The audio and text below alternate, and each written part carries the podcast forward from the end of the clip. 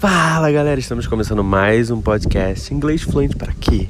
E hoje a gente vai ler o capítulo 6 do livro Alice's Adventure in Wonderland. A gente está lendo esse livro inteiro aqui para você poder treinar o seu inglês, ouvir bastante a língua e estar tá se acostumando mais e mais com a língua. Isso é fator assim essencial para a comunicação. Assim como a gente começou, né, aprendendo assim na nossa vida o português, a gente se acostumou primeiro.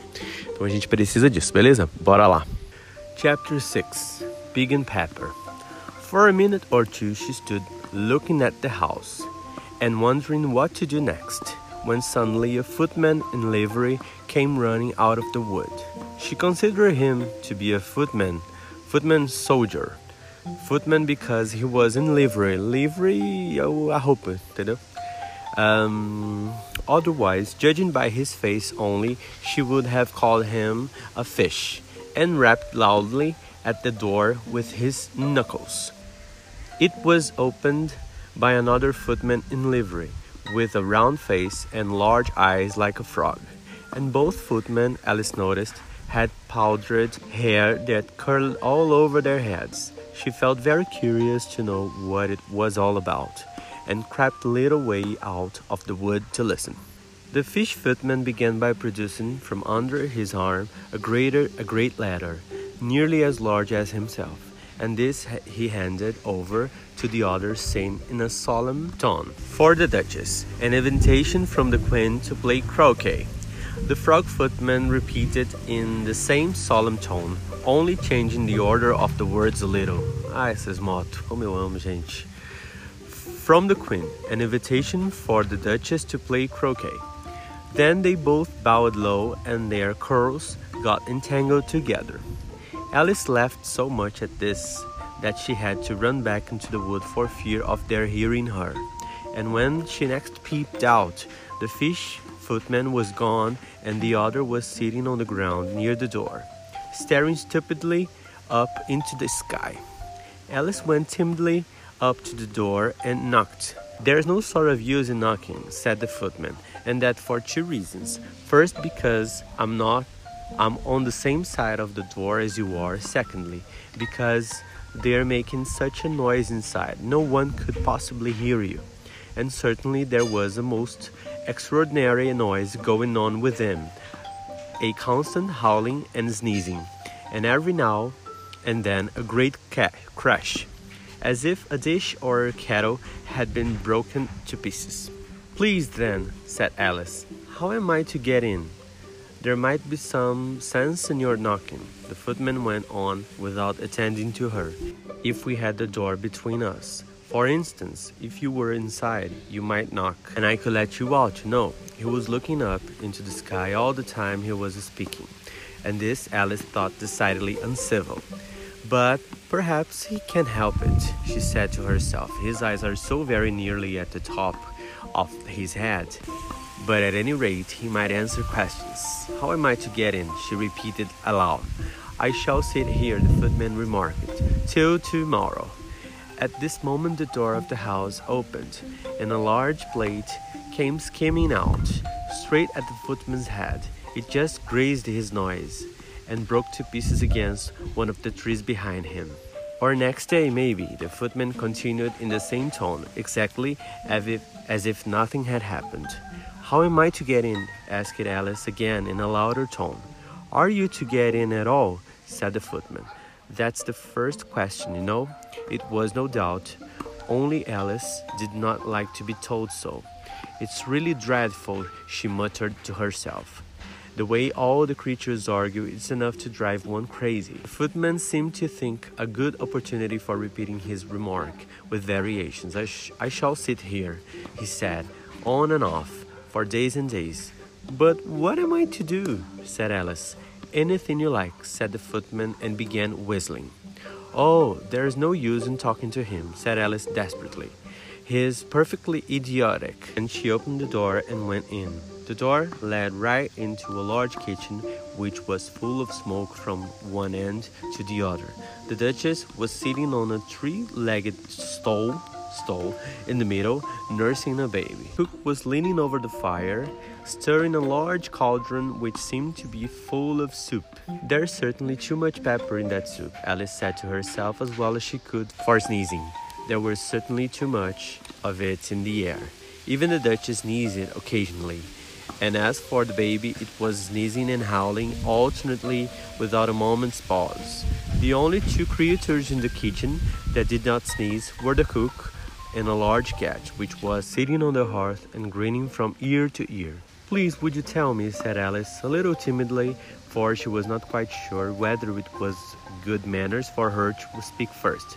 Why are cat grins like that? Isso aqui é muito legal da gente ressaltar, porque a gente tem aquela coisa, né, de eu só posso falar why does it, entendeu? E aí a gente vê aqui que numa fala comum não necessariamente isso sempre acontece, sabe? Uma fala informal, numa conversa com seu amigo e tudo mais. Então preste atenção nisso quando estiverem lendo as coisas, porque a gente fica muito preso a estruturas e a língua é muito dinâmica. It's a Cheshire cat, said the Duchess, and that's why. Pig! She said the last word with such sudden violence that Alice quite jumped. But she saw in another moment that it was addressed to the baby and not to her. So she took courage and went on again. I didn't know that Cheshire cats always grinned. In fact, I didn't know that cats could grin. They all can, said the Duchess, and most of them do. I don't know of any that do, said Alice very politely, feeling quite pleased to have got into a conversation. You don't know much, said the Duchess, and that's a fact. Did not, did not at all like the tone of this remark, and thought it would be as well to introduce some other subject of conversation.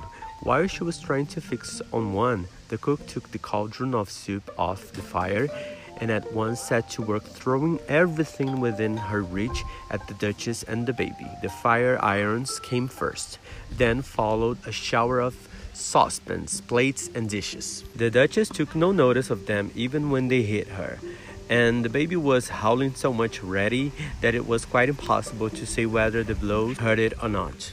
Oh, please, mind what you're doing, cried Alice, jumping up and down in an agony of terror. Oh, there goes his precious nose, as an unusually large saucepan flew close by it and very nearly carried it off. Everybody minded their own business, the Duchess said in a hoarse growl. The word would go round a deal faster than it does, which would not be an advantage, said Alice, who felt very glad to get an opportunity of showing off a little of her knowledge. Just think of what work would make with the day and night. You see, the Earth takes 24 hours to turn around on its axis. Talking of axes, said the Duchess, chop off her head. Parte que é muito legal da gente ver que o primeiro é axis, que é eixo, e o segundo aqui é axis, com a mesma pronúncia, mas é machados, né? Por isso que vem aí a, a mulher louca pra falar, cortem a cabeça dela. Alice glanced rather anxiously at the cook to see if she meant to take the hint. But the cook was busily stirring the soup and seemed not to be listening. So she went on again. 24 hours, I think, or is it 12? I. Oh, don't bother me, said the Duchess. I never could abide figures. And with that, she began nursing her child again, singing a sort of lullaby to it as she did so, and giving it a violent shake at the end of every line. Speak roughly to your little boy and beat him when he sneezes. He only does it to annoy because he knows it teases. Chorus in which the cook and the baby joined. Wow! Wow! Wow! While the Duchess sang the second verse of the song, she kept tossing the baby violently up and down, and the poor little thing howled so that Alice could hardly hear the words. I speak severely to my boy. I beat him when he sneezes, for he can thoroughly enjoy the pepper when he pleases. Chorus. Wow, wow, wow. Here, you may nurse it a bit, if you like, the Duchess said to Alice, flinging the baby at her as she spoke. I must go and get ready to play croquet with the Queen, and she hurried out of the room. The cook threw a frying pan after her as she went out, but it just missed her. Alice caught the baby with some difficulty, as it was a queer shaped little creature, and held out its arms and legs in all directions, just like a starfish, thought Alice.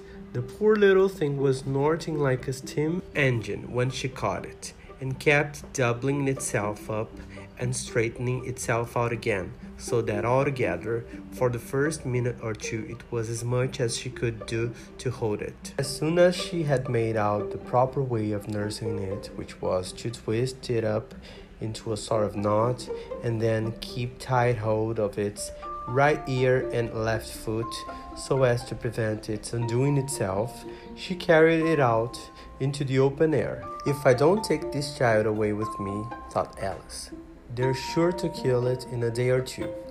Wouldn't it be murder to leave it behind? She said the last words aloud, and the little thing grunted in reply. It had left off the sneezing by this time. Don't grunt, said Alice. That's not at all the proper way of expressing yourself. The baby grunted again, and Alice looked very anxiously into its face to see what was the matter with it. There could be no doubt that it had a very full turn up nose, much more like a snout than a real nose. Also, its eyes were getting extremely small for a baby. Altogether, Alice did not like the look of the thing at all. But perhaps it was only sobbing, she thought, and looked into its eyes again to see if there were any tears. No, there were no tears. If you're going to turn into a pig, my dear, said Alice seriously, I'll have nothing more to do with you. Mind now. The poor little thing sobbed again or grunted, it was impossible to say which, and they went on for some while in silence. Alice was just beginning to think to herself, Now, what am I to do with this creature? When I get it home, when it grunted again so violently that she looked down into its face in some alarm. This time there could be no mistake about it. It was neither more nor less than a pig, and she felt that it could that it would be quite absurd for her to carry it further. So she set the little creature down and felt quite relieved to see it trot away quietly into the wood. If it had grown up, she said to herself, it would have made a dreadfully ugly child, but it makes rather a handsome pig, I think and she began thinking over the chil- over other children she knew who might do very well as pigs, and was just saying to herself, if one only knew the right way to change them. When she was a little startled by seeing the Cheshire cat sitting on a bough of a tree a few yards off. The cat only grinned when it saw Alice. It looked good natured, she thought. Still, it had very long claws and a great many teeth so she felt that it ought to be treated with respect. Cheshire Puss, she began rather timidly, as she did not at all know whether it would like the name. However, it only grinned a little wider. Come, it's pleased so far, thought Alice, and she went on. Would you tell me, please, which way I ought to go? From here? That depends a good deal on where you want to get to, said the cat. I don't much care where, said Alice. Then it doesn't matter which way you go, said the cat. So long as I get somewhere, Alice added as an explanation. Oh, you're sure to do that, said the cat. If you only walk long enough, Alice felt that this could not be denied, so she tried another question. What sort of people live about here? In that direction, the cat said, waving its right paw round, lives a hatter, and in that direction, waving the other paw, lives a March hare. Visit either you like, they're both mad. But I don't want to go among mad people, Alice remarked. Oh, you can't help that, said the cat. We're all mad here. I'm mad, you're mad. How do you know I'm mad? said Alice. You must be, said the cat, or you wouldn't have come here. Alice didn't think that proved it at all. However, she went on. And how do you know that you're mad? To begin with, said the cat, a dog's not mad. You grant that. I suppose so, said Alice. Well, then, the cat went on. You see, a dog growls when it's angry and wags its tail when it's pleased. Now I growl when I'm pleased and wag my tail when I'm angry. Therefore, I'm mad. I call it purring, not growling, said Alice. Call it what you like, said the cat. Do you play croquet with the queen today? I should like it very much, said Alice, but I haven't been invited yet. You see me there, said the cat and vanished.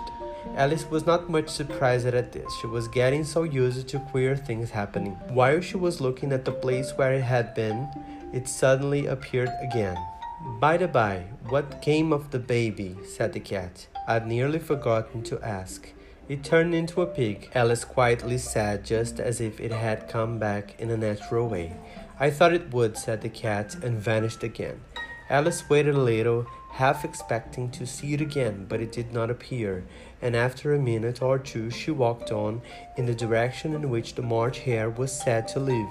I've seen hatters before, she said to herself. The March Hare will be much the most interesting, and perhaps, as this is May, it won't be raving mad, at least not so mad as it was in March. As she said this, she looked up, and there was the cat again, sitting on a branch of a tree. Did you say pig or fig? said the cat. I said pig, replied Alice, and I wish you wouldn't keep appearing and vanishing so suddenly. You make one quite giddy. All right, said the cat and this time it vanished so quite slowly, beginning with the end of the tail and ending with the grin, which remained some time after the rest of it had gone. Well, I've often seen a cat without a grin, thought Alice, but a grin without a cat it's the most curious thing I've ever saw I ever saw in my life. She had not gone much farther before she came in sight of the house of the March Hare. She thought it must be the right house because the chimneys were shaped like ears and the roof was thatched with fur. It was so large a house that she did not like to go near till she had nibbled some more of the left hand bit of mushroom and raised herself to about two feet high. Even then, she walked up towards it rather timidly, saying to herself, Suppose it should be raving mad. After all, I almost wish I'd gone to see the Hatter instead. É isso, galera. Mais um episódio aí nesse. Tem muita palavra que eu não conhecia, que eu tive que pesquisar aqui enquanto eu tava falando. Então, isso é uma coisa que também faz a gente aprender, trabalha a nossa intuição em relação à pronúncia. Isso é muito importante. Pode parecer uma coisa pequena, mas é importante para você treinar. Então, não deixe de fazer isso. Volta lá, pesquisa o que, que significa. Dá uma paradinha rapidinho, você não vai perder o fio da, da meada da história por conta disso.